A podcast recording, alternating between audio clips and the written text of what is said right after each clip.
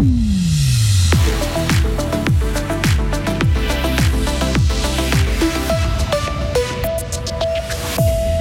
faudra payer plus longtemps pour garer sa voiture en ville de Fribourg dès janvier. Le brouillard broyard n'est pas un mythe, mais peut-être un atout.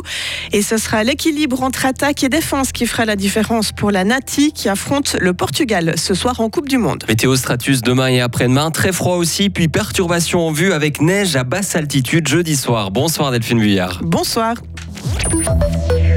Payer plus tôt le matin et plus tard le soir. C'est ce qui vous attend dès le début de l'année prochaine si vous parquez votre voiture à Fribourg.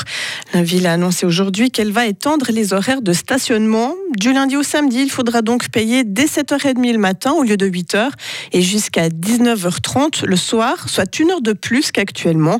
Les autorités espèrent ainsi encourager les automobilistes à délaisser les places de parc en surface pour aller dans des parkings souterrains. L'espace libéré pourrait servir à d'autres projets. Pierre Olivier Nobs est conseiller communal en charge de la mobilité. L'idée vraiment, c'est d'inciter les gens à utiliser moins le domaine public et plus les parkings qui sont construits dans la ville parce que finalement à la fin on, préfère toutes et tous être sur une terrasse au centre-ville plutôt que d'y avoir des voitures. Et je discutais récemment avec un commerçant du secteur qui me disait quand je vois la rue adjacente de la rue de Romont avec ses terrasses, je me dis mais comment on a pu faire pendant toutes ces années pour avoir quelques voitures stationnées qui empêchaient finalement ce, ce développement et cette vie sociale à un endroit aussi stratégique? Mais d'autres commerçants ne sont pas de cet avis. Pour faire payer le parking une heure de plus le soir, c'est encore une fois dissuader les clients de venir au centre-ville. David Krienbull est de l'association fribourgeoise AFCAS. Il y a des personnes qui n'ont pas le choix que de venir, que de se rendre en ville de Fribourg en voiture parce qu'ils ont des connexions qui sont mauvaises en transport public. On peut le regretter, mais c'est simplement la réalité du canton de Fribourg et en reste la capitale cantonale.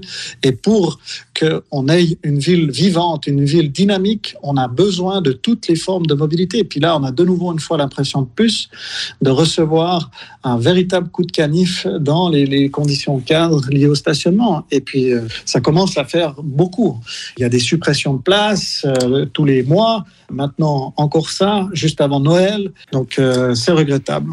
L'AFCAS va demander au Conseil communal de Fribourg un rendez-vous pour pouvoir discuter de cette extension des horaires de stationnement. La stratégie d'éducation numérique de l'école obligatoire suscite encore le débat à Fribourg. Le syndicat des services publics lance une pétition contre le projet mis en consultation par le canton. Il veut ainsi inviter les autorités à revoir leur copie, estimant que le projet est inadapté pour répondre aux besoins de l'école et de la société. À terme, ce sont plus de 31 000 ordinateurs personnels qui devraient être introduits à l'école obligatoire d'ici 2028 pour près de 76 millions de francs. Au vu de la somme en jeu, les citoyens fribourgeois auront le dernier mot dans les urnes. Le brouillard dans la broie peut aussi être un atout. Si les habitants de cette région partagée entre Vaud et Fribourg sont habitués à cette météo, ils en ont marre d'avoir cette réputation. Les experts le disent, le brouillard ne diminue pas de fréquence, mais il se dissipe plus rapidement. Il est aussi moins givrant car les températures sont plus élevées de 1 à 2 degrés par rapport à il y a 30 ans.